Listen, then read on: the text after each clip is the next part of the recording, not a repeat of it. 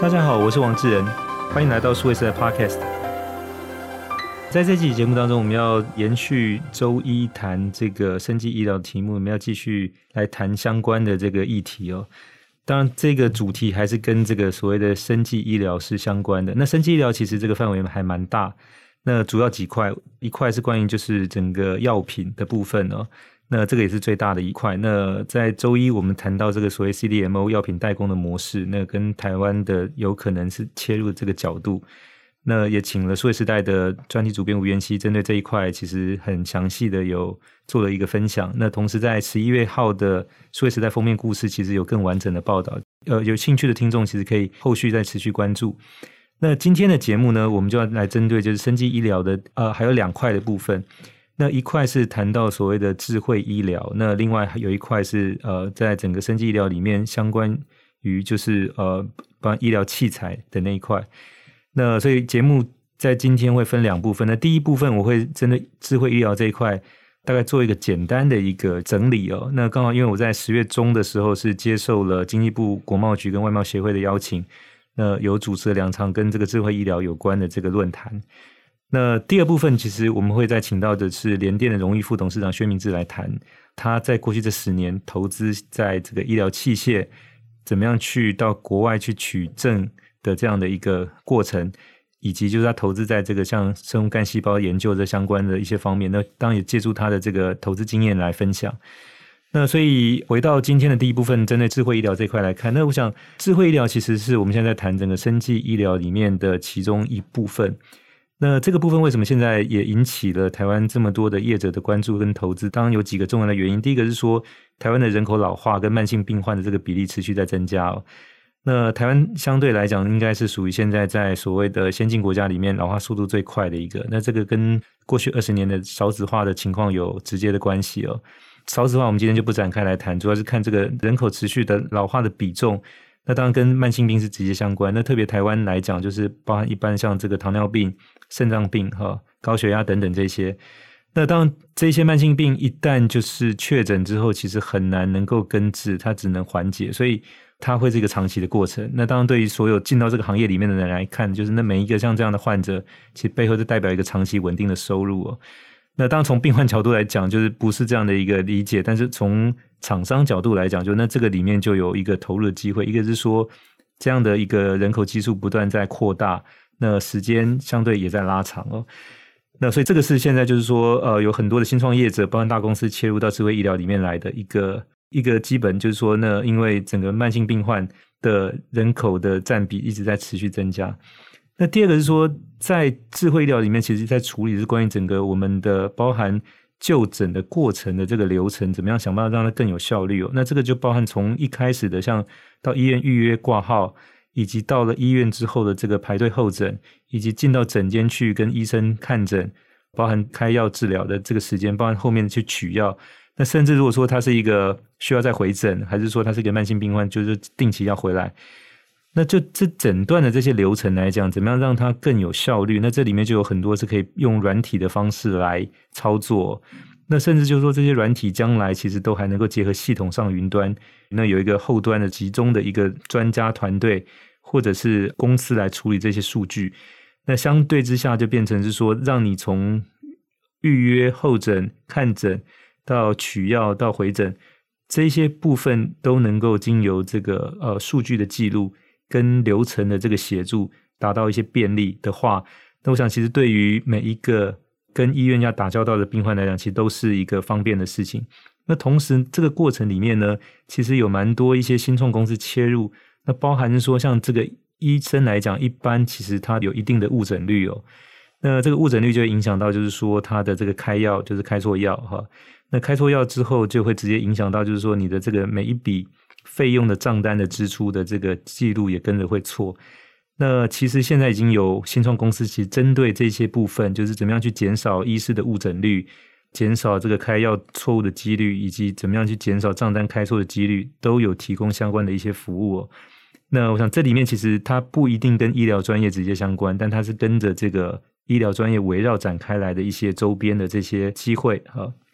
那当然就是说，在整个医疗的过程里面，其实谈到智慧医疗很重要的一点，就是说把整个流程的中心从过去医院为主，转移到以个别的病患为主哦。那这个过程里面，当然就需要取得更多的数据，以及围绕这个病患的这个需求跟使用习惯来展开。那这里面就是我们刚才谈到的，都可以成为一些就是软体的系统，或者现在就是大家经常在谈，就是怎么样利用人工智慧 AI 来协助建立这块的模式。那当然这一块也是台湾的这个所谓的资通讯的业者或者新创有机会能够切入的点哦。那这个部分，我想就是说，它其实跟医疗是不是竞争的关系？它需要更多的配合。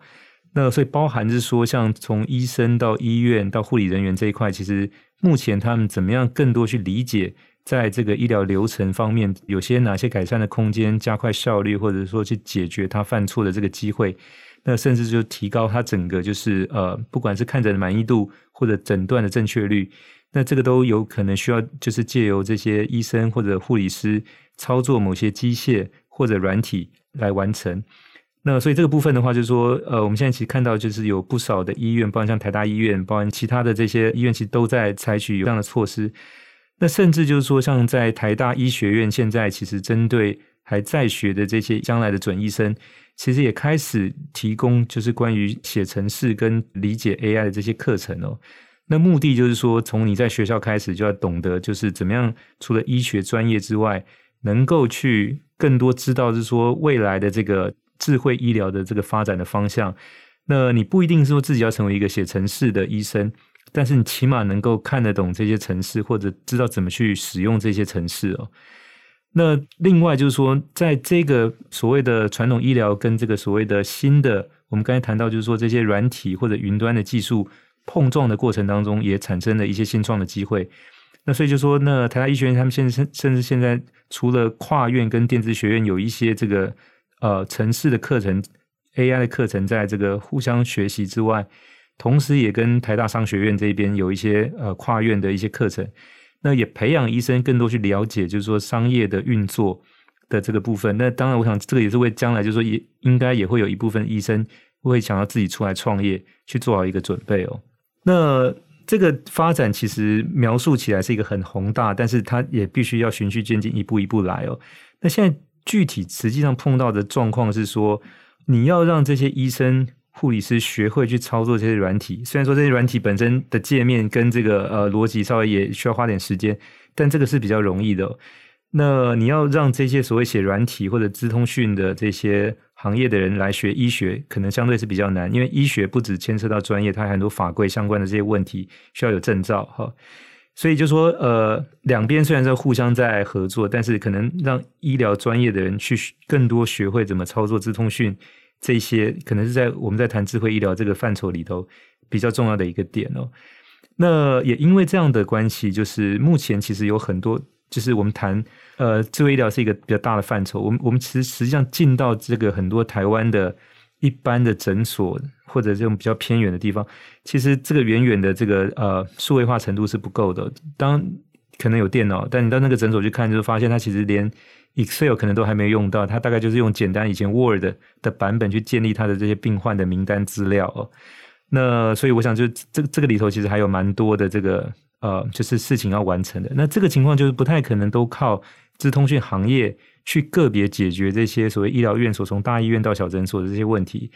所以，怎么样培养，就是说更多这些医疗的从业人员，不只是医生跟护理师呢，包含一些行政人员，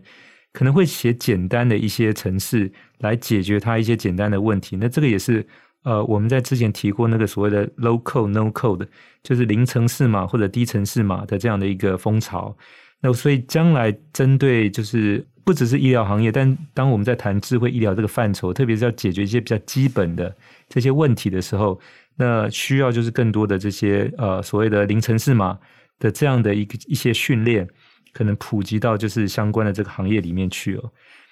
那所以这些都是我们在谈就是关于智慧医疗的这些过程。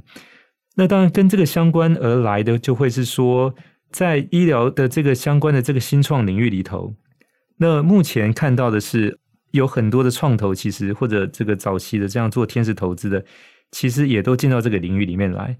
那但是医疗行业来讲，它其实比较不像我们过去熟悉的网络公司，可能它五年七年就可以出成绩哦。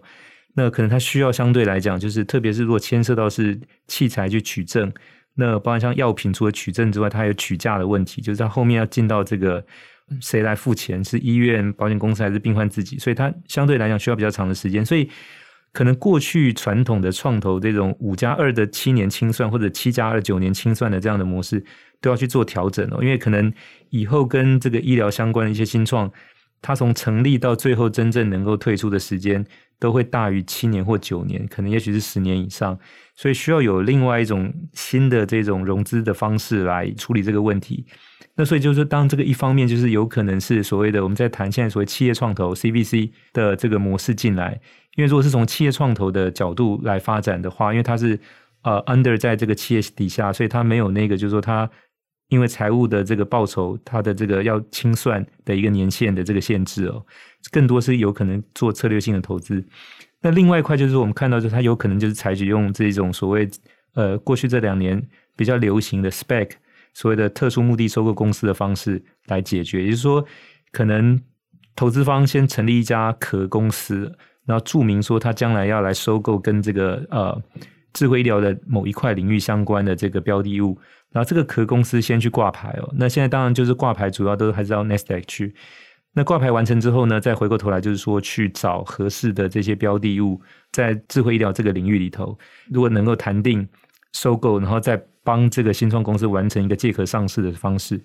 那当然这这两年当中，其实我们在电动车这个领域看到有大概几十家的新创，就是借由这样的一个模式完成了借壳上市。那将来这个领域里头，因为医疗新创所需要的时间。会是比较长，长于传统创投的清算时间年限，所以 spec 的模式，或者是这种企业创投 CVC 的模式，会是我们在智慧医疗的这个投资融资的这个领域里面比较常看到的一些例子哦。那我想这个部分的话，就是说，大概是总结我们在这两场智慧医疗的论坛里面专家的一些意见哦，包含来自医院方，包含来自创投，包含来自新创。包含来自就是呃有医院本身的这些加速器的业者的意见综合下来哦，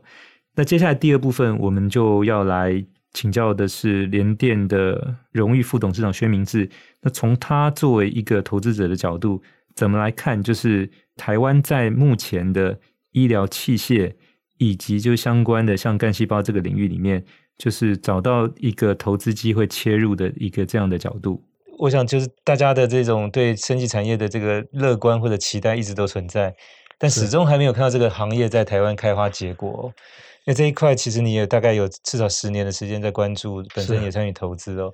就是不晓得原因是什么，以及就是说，我我，我想是这样子啊，就是说，大家从这个值的面啊，就是质量的值，值的面来看的话，哎，觉得台湾是可以做这个东西。那为什么？台湾最好的人学医嘛，嗯，啊，那台湾的医疗体系那么完整，台湾的医疗体系跟这个学校和这个产业的互动其实可以很密切，一大堆医生喜欢拿你的研究或者跟你想去做研究去弄，然后发表论文，然后去做做了很多东西，然后呢，我们也很有趣的看到，就是说，哎，这些研究都都有转化成成果，嗯也都有真正的一些实效，嗯嗯，实际的效果。啊，那但是呢，为什么好像弄弄呢很热闹，嗯哼，但是呢没有没有真正的起来，嗯，那原因在哪里？那是这个市场不对呢，还是我们在这上面的这个产业化的这过程呢有问题？嗯嗯，好，那我们再看这个市场是不是这个在少全球的还是在继续发展？人这个呃。平均的年龄呢，越来越高。嗯、那平均年龄带给你的是什么？带给你的就是说，你有钱来照顾自己事情钱的这个人越来越多，照顾时间越来越长，嗯、所以它市场一定大的，对，没有问题，不需要再去考虑。那台湾的问题在哪里呢？台湾问题就是说，哎，两个，一个呢，就是说不需要认证的东西啊，要去做，那尤其跟电子资讯连起来了，抄得很快，嗯哼，所以一下呢，变成就是说。没有没有价钱了，嗯，就像说这个，我说多杀多啊，就杀价取量不存在，因为它没有量的基础。就像车用晶片，你说我杀价是不是能够多卖一点，达到更好效果？没有用，就你就是只能卖那么零零散散那个那种数量的车子。所以对于这个这种模式啊，从做原先机械，然后再做这个资讯产品的人呢，他不了解。嗯，但是只有这些人呢，他用他这些元素呢，他想办法促进它。嗯嗯，那他不了解的是什么？他不了解的是这个东西如果没有不需要证照的话，啊，就是不不需要这个呃 FDA 啊，就是核核准的啊。嗯哼，那那那种东西没办法卖钱，因为医疗体系不会去、嗯、去用你。嗯哼，那。不需要的东西，人家又抄的比较快。嗯、那需要的，你又觉得很长。嗯啊，那要等那么久干嘛？嗯、那要花那么长的时间呢？那你又要去做这些事情，那你就换句话就是要有心理准备去面对一个比较难度比较高的事情。那我有另外一个公司叫富贵兴业，就专门协助这种创新的医疗器械的厂商到各国去，他他去转移，然后在外面生产，最重要就是取证，嗯，取证和销售。嗯啊，所以能够有成果，了解很开心，是很容易看到的事。嗯，那能够让被市场接受，然后大量的卖，嗯哼，那是另外一回事情。嗯哼，那这部分的事情呢，那只有说什么变成投资者的有眼光，然后创业的人呢了解，他不是说就自己想象中，嗯，看是怎么样。所以投资的人会从财务面去跟他去互动，然后去做一些要求，然后呢，真正。能够做得出渠道证，然后达到市场的有潜力的这些东西，才会得到一些养分。嗯嗯。那现在这些很多这个公司，我们看呢，都是这个某一一些人想到想法，跟学校的某一些人弄，然后也有不错的事，找个医生实验一下都可以，嗯、然后就募集了一些零零星星的钱，就往前走。嗯、或者是呢，哎，大家都知道说要转型，投资生计不错，对，各投资一点，但是呢，看到的效果。嗯，不是那么好。是啊，我我是觉得将来重点呢，就是说这里还是对的，但是两个，一个是要有这个选，就是能够选项，能够导引资金到比较能够成功的地方。一百个里头前面十个是谁？那那可能成功的是谁？那在那上面呢？嗯，这个投资的人再把钱放在上面，这是一个。嗯，第二个。如果是需要证照、需要这个呃核准取证的这部分呢，那就是换句话是最好是要临床的。嗯嗯。那临床的话呢，那台湾的这个国内的市场呢，怎么跟这个临床的环境呢，能够去做一些整合？嗯嗯，那现在大家都有什么这个医学中心的概念，都你要去做一些什么，但是大家都比较流于，就你有什么项目得到政府多少计划，有办法发表论文，怎么去弄？但是对于说往后是不是真正转换成商品帮助到人类，嗯、啊，这上面他比较没有去琢磨。嗯哼，那临床来讲的话，又是两个事，你要你要这个临床基地要够大。那在一个临床的 base 才能找到足够的人。嗯，那临床时间比较快的话呢，那你上市的快，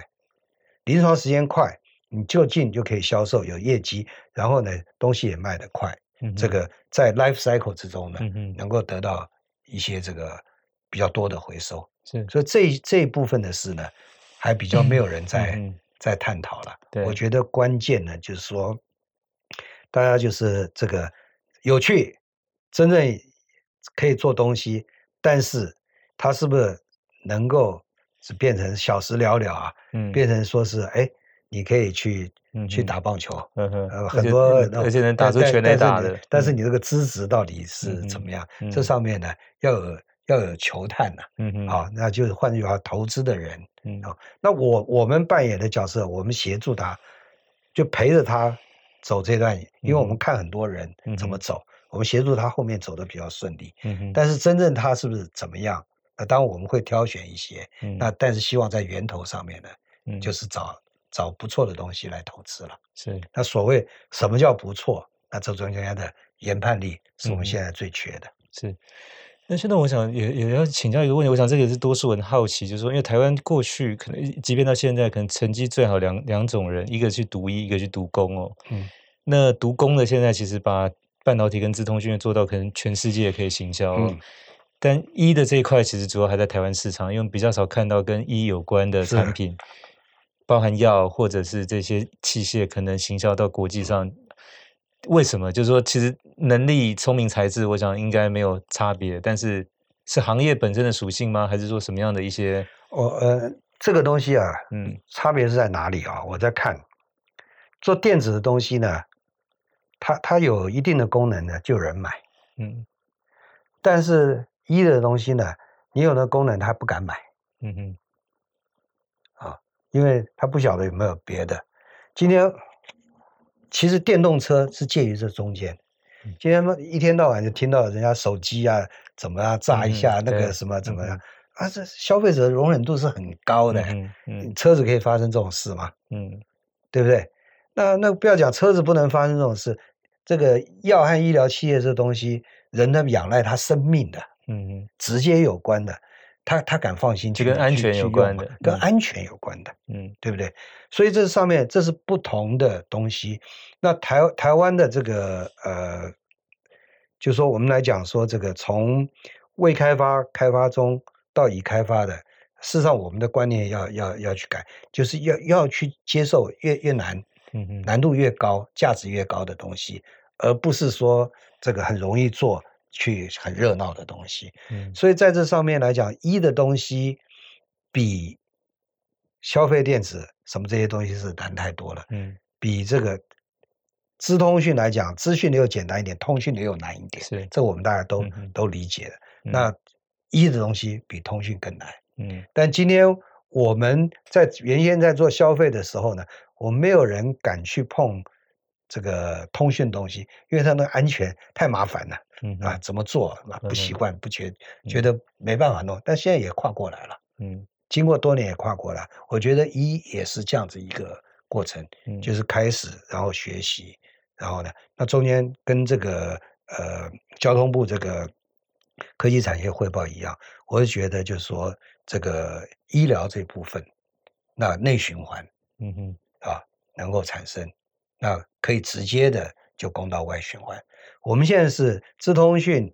半导体是有外循环，那看是不是有内循环，国内的测试能够帮忙一下。嗯，那现在那个医疗东西呢，是放诸世界皆准的，所以它这上面呢，如果有一个这个循环，让你很好的东西很快的取证，很快的销售，那你全世界市场是不是就走出去了？是，嗯，那重点就是好东西在哪，是不是能够让它快速？嗯，那好东西在哪？能够让它快速，我们全球的就 OK 了。嗯嗯，啊，这不像电子啊，其他产品还要靠外面我们才行。嗯、那内部我们就可以完整的做这个事啊。嗯嗯，是，所以这个是一个是你投资富贵兴业这家公司的一个想法嘛，就是说它可以。帮助这些产品可能到不同市场去比较快可以落地嘛，就取在在当地取证。是，其实你也有投资一些跟干细胞相关的一些研究的这个，就但这两个领域差距还蛮大的，就是这两个是不同的事。医疗器械是医疗器械，对，干细胞是这边是药。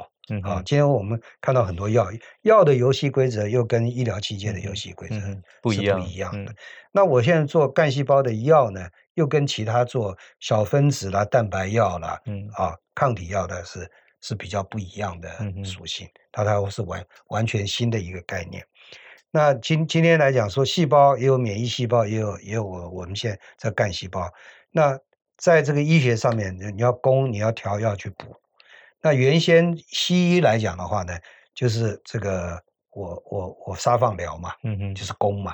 啊，嗯、但是。你自身的能力是是怎么样去调节，然后供完你怎么样去补上来，嗯、然后呢这一部分呢又可以帮你供，又可以帮你调，又可以帮你补的东西呢，就就是干细胞。嗯哼，那这个我是很主观的认为，就是下一个时代最重要的东西。嗯、那我投进去呢是帮台湾早点跨进去。嗯，台湾今天能够在半导体上面有一席之地。就是在全球的竞争上面，我们并不晚，嗯，因为全世界的这个呃第一颗 IC 啊，是一九五八年，嗯哼，啊，这个出来的。是。那台湾从一九六零年之后，很快的就有一些 activity。嗯哼。到一九八零年的时候呢，其实就已经有这个联电，我们开始成成立出来。然后呢，变成这个这个酝酿啊啊萌芽，然后这个开开花成长茁壮。嗯哼。它是经过这样子一个一个历程的。嗯。所以所以所以将来干细胞呢，我是认为呢，会是另另外这这个轴线，它它是小精密制造，而且呢是台湾适合去做，然后散到全全世界的。那车子又不太一样，车子你要做台湾做一部车子那么大，要卖到那么远的地方，是是是不容易的事。台湾做 IC 小小的，要卖到各个地方去。很容易，嗯嗯嗯。那薛总觉得，就是说，医疗器械跟药品这这两个，就是哪一个有比较有可能成为生技产业的突破口？我我可以这样讲，嗯、医疗器械，我们只要定好政策，持之以恒，不停改进，它一定是嗯有世界一席之地。嗯、就像说，我们现在电子的东西，电动车，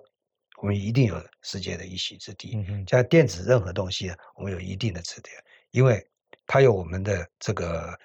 核心竞争力，嗯嗯，跟它的产业能够连接，药是 case by case，嗯，你没有每一个药都不一样，嗯，你会做这个药的不会做那个药，嗯哼，啊，那今天你可以做鸿海可以做 Nokia，可以去做 Motorola，可以做苹果的，嗯，然后它可以去做什么什么，但是药药代代代工的这个制造是另另外一回事，但自己的这个开发的新药。每一个都不一样。嗯、呃，谢谢联电荣誉副董事长薛明志在这一集当中帮我们分享了在整个生技医疗产业里头，关于就是医疗器械以及干细胞这一块他所看到的一些投资发展变现的一些可能性哦。那在前半部分我们也谈到是说，在生技医疗里面，特别关于智慧医疗这一块目前的一个发展的境况，跟台湾的大概不同的这个利益方，从医院到加速器到创投到新创的看法，那很谢谢各位的收听，也希望大家喜欢这集的内容，希望给我们持续点赞转发，我们下期再会。